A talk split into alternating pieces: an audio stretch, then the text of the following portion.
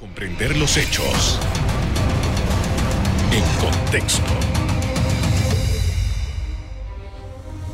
Muy buenas noches, sean todos bienvenidos y ahora para comprender las noticias las ponemos en contexto. En los próximos minutos hablaremos del proceso interno en el Partido Panameñista. Para ello nos acompaña el presidente de este colectivo, José Blandón Figueroa. Buenas noches. Muy buenas noches, Carlos. Gracias por la oportunidad. Gracias por haberla aceptado. Eh, ya tenemos una fecha que está requete confirmada por parte del Tribunal Electoral. Estamos en un proceso de, eh, en que los candidatos están en, esa campaña. ¿Qué es lo que está pasando desde su perspectiva eh, en este momento? Bueno, lo, lo primero y más importante es que ya con el fallo del Tribunal Electoral de los Magistrados, tenemos una fecha cierta, definitiva para la elección, que es el domingo 6 de marzo. Eh, también estamos esperando la confirmación, pero debe empezar el periodo de campañas el 22 de febrero hasta el día 3 de marzo, de manera tal de que digamos que todo el mundo está, como quien dice, en la gatera, esperando que inicie el periodo formal de campaña para poder eh, hacerlo y buscar los votos ya eh, de manera, digamos, la vuelta definitiva, ¿no? Ahora, eh, porque ya cada cual ha estado recorriendo el país visitando los convencionales. Justamente eso quería decirle, porque eh, ese es el periodo formal, pero ya ha habido una, una, una fuerza, una, una campaña que si bien no es formal, ha estado muy fuerte, sobre todo de manera mediática. ¿Hay señalamientos en contra de usted? Bueno, mira, como, como es entendible, a falta de votos, a lo que se recurre es al ataque a través de los medios de, comunicación. ¿no? Realmente eh, a lo interno del partido está muy claro eh, quiénes hemos estado haciendo el trabajo en los últimos dos años, recorriendo el país, visitando a los dirigentes del partido, organizando, inscribiendo, haciendo capacitaciones. Y yo creo que eso se va a traducir el día 6 de marzo en una votación aplastante a favor nuestro. Nosotros estamos esperando entre un 85 hasta 90% de votos a favor eh, del equipo de trabajo que me acompaña y de mi persona. Y es lo que hemos estado viendo en los recorridos que hemos estado haciendo a nivel nacional. Frente a la ausencia de votos, pues la otra parte está recurriendo a tratar eh, de hacer una campaña más mediática y, y, obviamente tratando de atraer la atención de los medios por la vía de lo que a los medios les gusta, y perdona que lo diga, de la pelea, de la controversia, del insulto, de las acusaciones. ¿no?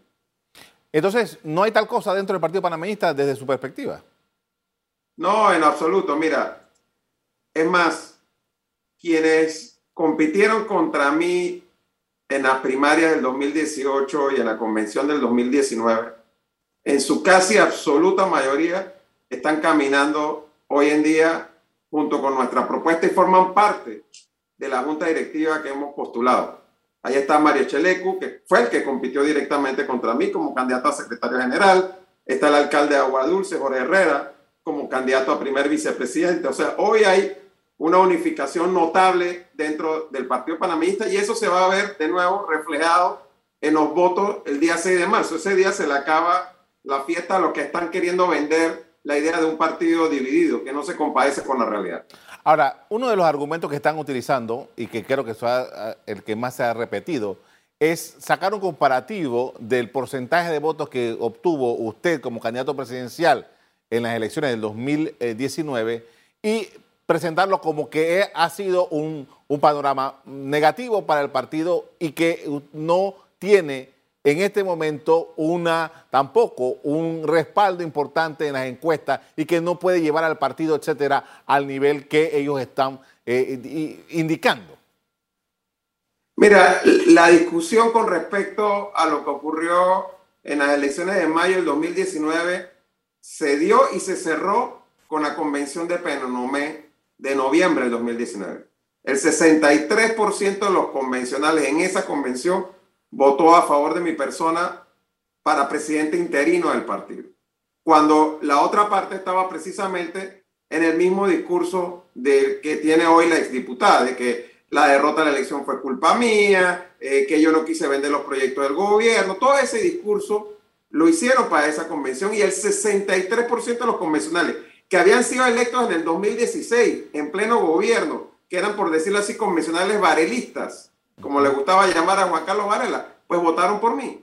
Entonces, hoy tenemos una convención donde el 51% de los convencionales son nuevos, no repitieron lo que estaban antes.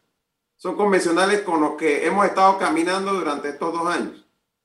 Y el 6 de marzo vamos a demostrar con votos que la mayoría absoluta del Partido Panameñista respalda el trabajo que hemos estado haciendo y la propuesta que tenemos a futuro para llevar al Partido Panameñista a gobierno en el 2024. Ok, esto parece una... Eh, todos los partidos políticos están interesados en alcanzar el poder a través de los votos eh, en, una democracia y, es normal que se, planteen esto, pero mi pregunta es, hemos tenido en los últimos días un movimiento interesante eh, acerca de que hay un sector de la población que está rechazando de plano los partidos políticos, los candidatos de los partidos políticos. ¿Usted cómo lo ve?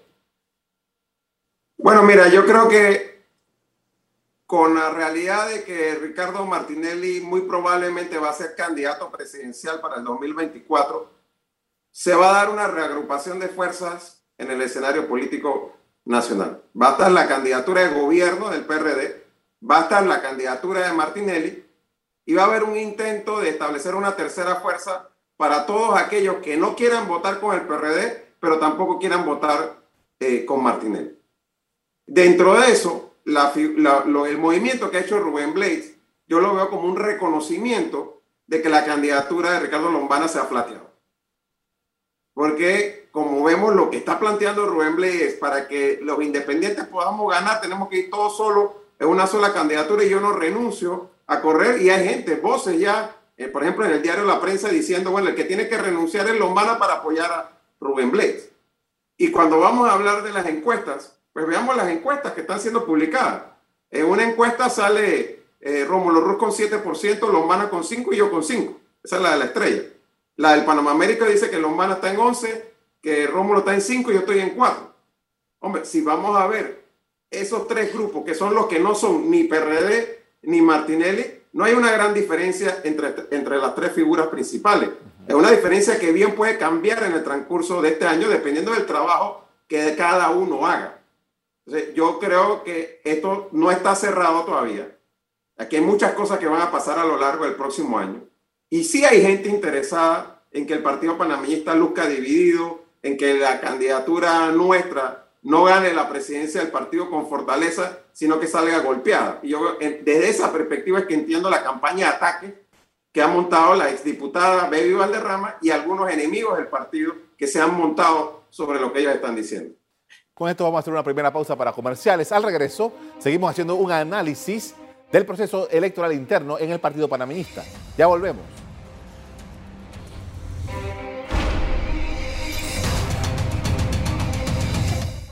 Estamos de regreso con el presidente del Partido Panameñista, José Blandón Figueroa, quien nos comparte sus puntos de vista respecto a la vida nacional.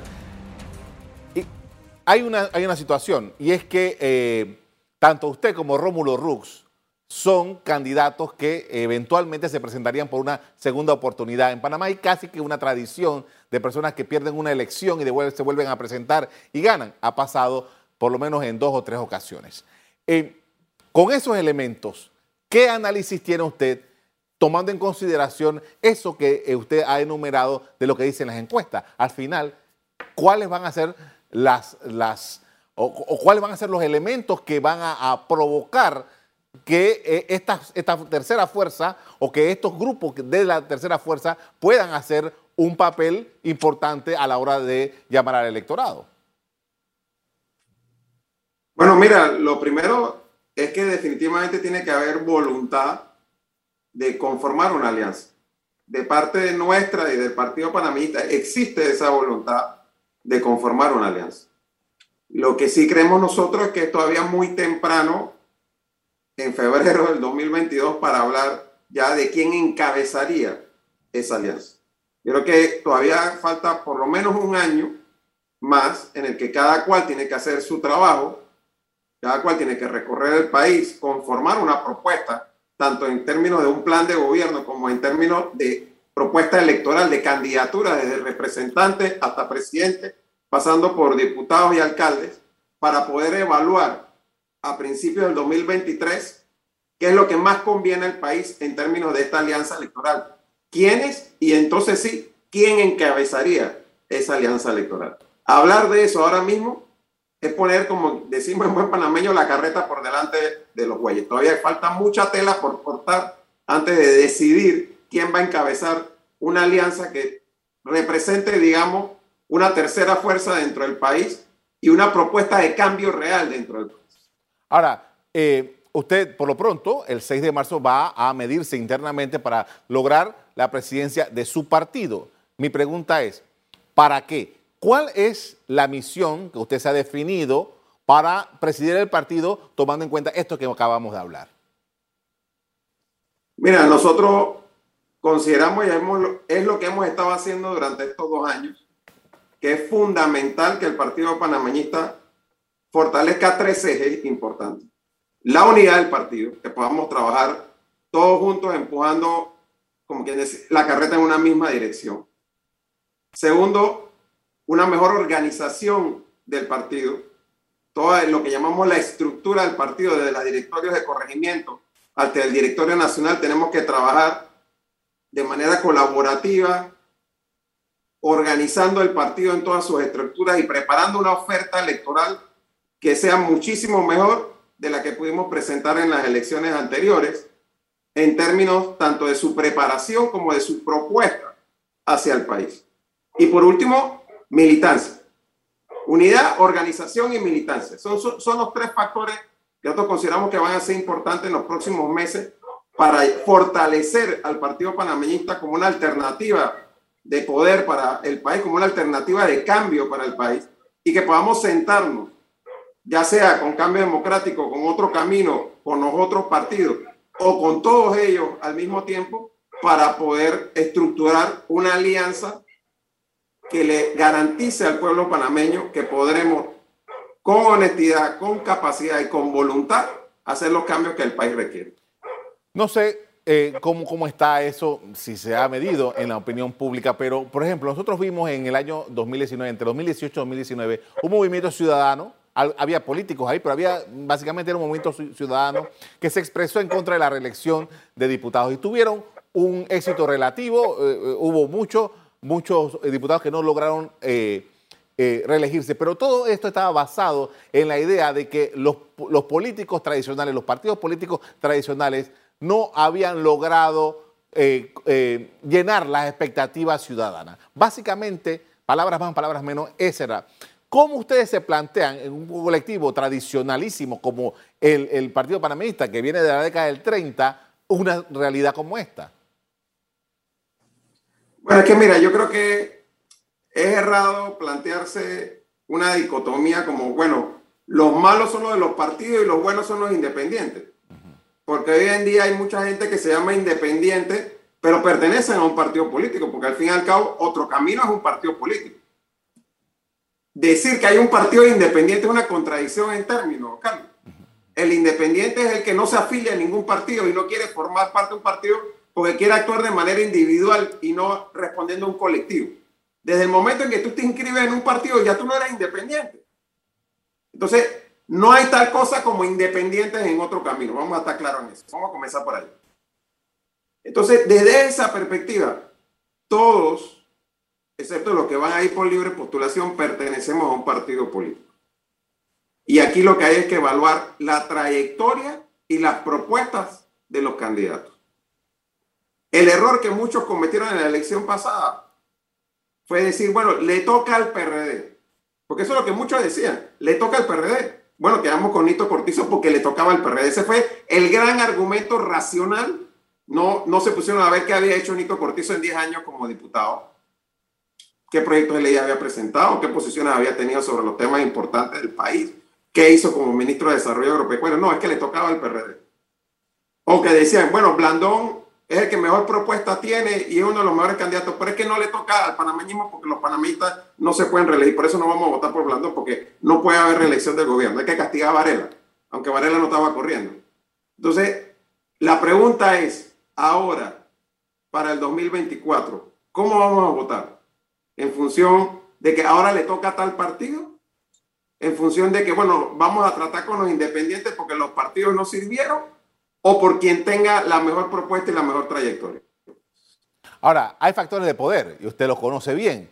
Eh, eso, esos que pensaban que esto o que pensaban lo otro, ¿era el pueblo panameño o son los factores de poder? ¿Qué elementos incidieron en eso? Bueno, hubo por un lado una campaña bien manejada desde los factores de poder en contra de las propuestas de los partidos políticos y para promover candidaturas independientes. Yo te doy un ejemplo, por ejemplo, lo que está pasando con el fuero penal electoral. El partido quien propuso eliminar el fuero penal electoral en la Comisión Nacional de Reformas Electorales fue el Partido Panameñista.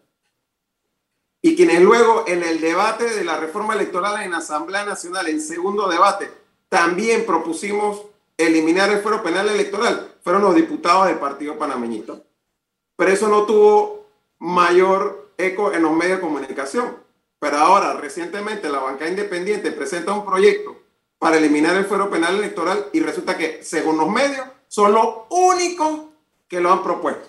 Y ponen fotos hasta que parecen los Avengers ellos ahí en eso. ¿Y qué pasó con la propuesta que había hecho el Partido Panameñista antes? No tuvo la misma cobertura. Y eso lo hemos visto en reiteradas ocasiones por parte de los medios de comunicación. Hay una agenda clara de promover las figuras independientes por encima de las figuras de partidos políticos. Con esto vamos a hacer otra pausa para comerciales. Al regreso, seguimos en el análisis de los temas políticos electorales del país. Ya volvemos.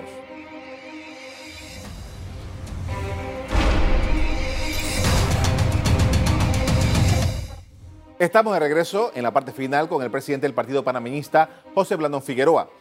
Y usted mencionaba hace un rato, cuando conversaba acerca de la campaña interna que tienen por la dirección del partido, que las fuerzas barelistas, algunos grupos barelistas, estaban eh, haciendo esta, campaña en, contra. Y usted había venido hablando desde que se hizo cargo del partido de la unidad. Eh, ¿qué, hay tal unidad? ¿Qué pasa con esa, esa palabra y esta fuerza de, eh, que están ligadas o que se liga a Juan Carlos Varela? Bueno, mira, lo primero, no, yo no hice la mención de fuerzas barelistas. Mencioné a, Kathleen Levy y a Baby Valderrama. Okay. Mira, te reitero, en noviembre del 2019 gané la presidencia del partido con el 63% de los votos. Nosotros estimamos que en el peor de los casos vamos a ganar la presidencia del partido el 6 de marzo con el 85% de los votos. Es 22% más de lo que saqué hace dos años. Y estamos empujando y trabajando para sacar más del 85% de los votos. Eso yo creo que es un buen reflejo de unidad porque nadie va a sacar el 100% de los votos. Siempre va a haber un porcentaje que no está contigo. Yo creo que 10, 15% que no está contigo es un porcentaje que entra dentro de lo aceptable, normal, pero tú puedes decir, que si hay un consenso cuando más del 85% está respaldando una candidatura. Eso es lo primero, que lo vamos a demostrar con los votos del 6 de marzo. Y ahí va a acabar toda esa discusión de que el partido está dividido en dos grandes pedazos o dos grandes grupos o, movimientos. No, realmente la gran mayoría del partido está respaldando el esfuerzo de unidad que quienes hablan eh, encabezan. A partir de ese momento tenemos que trabajar en el tema de fortalecer el partido y prepararnos para el momento en que tenemos que sentarnos a hablar de una alianza electoral. En donde quiero ser claro, yo no descarto sentarnos a conversar con Cambio Democrático, ni tampoco descarto sentarnos a conversar con otro camino como partido político que es, en donde además hay varios panameñistas en otro camino. Entonces, yo no, eh, o ex panameñistas. Yo no, yo no descarto sentarnos a hablar con ellos dos por separado o todos juntos, porque nosotros sí creemos que hay que elaborar una propuesta viable, con posibilidades de ganar, pero comprometida también con una agenda de cambio para el país. Ahora, ¿cuáles serían los aportes? Y está comprometido el Partido Panameño. Ahora, ¿cuáles serían desde su óptica es, eh, los primeros aportes que el Partido Panameñista podría llevar eh, para eh, enrumbar, de acuerdo con su perspectiva, el país luego de lo que ha venido pasando por el tema de la pandemia y el efecto que eso ha tenido en la economía, el empleo y una serie de circunstancias? Mira, a nuestro juicio hay tres temas fundamentales sin, sin restarle mérito a otros temas que también habrá que ver. El principal de ellos es el tema económico. generación de empleo, la situación de la caja del Seguro Social, el alto endeudamiento del país, la reactivación económica. Luego está el tema de la seguridad social, de la seguridad eh, humana, perdón, eh, el tema de, la delincuencia, que es un tema grave que tenemos que, abordar. Eh, y por último, el tema de la educación, en donde estos dos años que hemos pasado, en donde la mayoría de la educación oficial ha estado de modo virtual o semipresencial, va a representar un arrastre que vamos a, a, traer por muchos años venideros y que tenemos que definir una política para tratar de recuperar el tiempo perdido para esos miles de niños, niñas y jóvenes que no han recibido la educación adecuada durante estos dos años. Ahí hay un esfuerzo grande que tenemos que hacer eh, como país, porque ya de por sí veníamos mal, sin contar lo que ha pasado en los dos últimos años. Ahora, la administración que se instale en, el país eh, a partir del 1 de julio del 2024 se va a encontrar con un país complicado, eh, con un país que, a, producto de la pandemia, ha estado sufriendo uno, los embates de esta misma situación. ¿Qué ánimos puede tener uno para presidir un país en esas condiciones? Bueno, mira, yo creo que por eso es importante que demostremos desde la misma conformación de la alianza el espíritu de sacrificio y de pensar poniendo los intereses del país por cualquier otra aspiración personal al momento de conformar esta alianza. Yo creo que eso es fundamental, porque el quinquenio que viene para el país va a ser un quinquenio muy difícil, extremadamente difícil.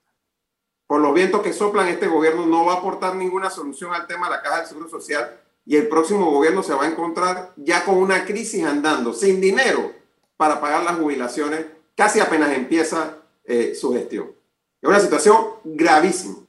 Entonces tú tienes que poder conformar una alianza que no solamente gane la elección, sino que logre tener una representación importante en la Asamblea para poder avanzar una agenda que va a ser complicada desde el principio y donde va a haber que asumir costos políticos. Y para eso yo vuelvo y repito lo mismo que dije en la campaña pasada. Tú no puedes venir aquí a improvisar, tú tienes que ver quién tiene la experiencia, quién ha demostrado el carácter, y que tiene la capacidad para ejercer el liderazgo que el país va a necesitar en el quinquenio 2024-2029. Nosotros no podemos ir a probar porque, ah, bueno, no me gustó lo que pasó con los partidos anteriores, vamos a buscar con alguien diferente. Alguien diferente fue Chávez en Venezuela, alguien diferente fue Fujimori en el Perú, alguien diferente es Castillo hoy en día en el Perú y, veamos dónde están esos países.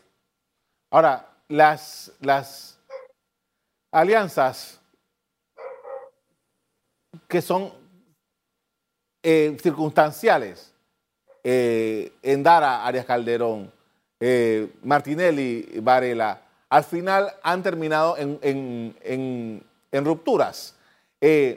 ¿cuál sería, ¿Qué sería diferente esta vez? Bueno, mira, yo creo que la situación del país es diferente. Yo creo que la realidad electoral del país es diferente. Eh, todas esas otras ocasiones en las que tú has mencionado, Carlos, había una situación prácticamente de bipartidismo en el país y en el 2009 éramos tres partidos fundamentalmente, panameñismo, CD y PRD. Hoy en día hay una realidad mucho más fragmentada eh, de partidos políticos. Hay un proceso electoral que se ha adelantado, porque las primarias van a ser en junio del próximo año. Eso significa que las conversaciones de alianza entre los partidos van a tener que empezar este año, no el próximo, este año. Ya vamos a tener que sentarnos con otros partidos a ver posibilidades de alianzas hacia las elecciones del 2024, porque eso se tiene que ver antes de las primarias. Entonces, en, dentro de esa nueva realidad, ojalá, ojalá todos tengamos la madurez de sentarnos a pensar no en mis aspiraciones personales, sino en lo que más le conviene al país. Y ese es el ánimo con el que nosotros iremos a sentarnos en esa mesa de negociación, a pensar en lo que más le conviene al país en un momento muy difícil para todos los panameños. Le agradezco mucho por habernos atendido esta noche para hablar de estos temas, muy amable. Gracias. El próximo 6 de marzo el Partido Panameñista llevará a cabo su convención en donde se elegirán representantes de varias instancias de ese partido, incluyendo su presidencia. Hasta aquí el programa de hoy. A usted le doy las gracias por acompañarnos. Me despido invitándolos a que continúen disfrutando de nuestra programación. Buenas noches.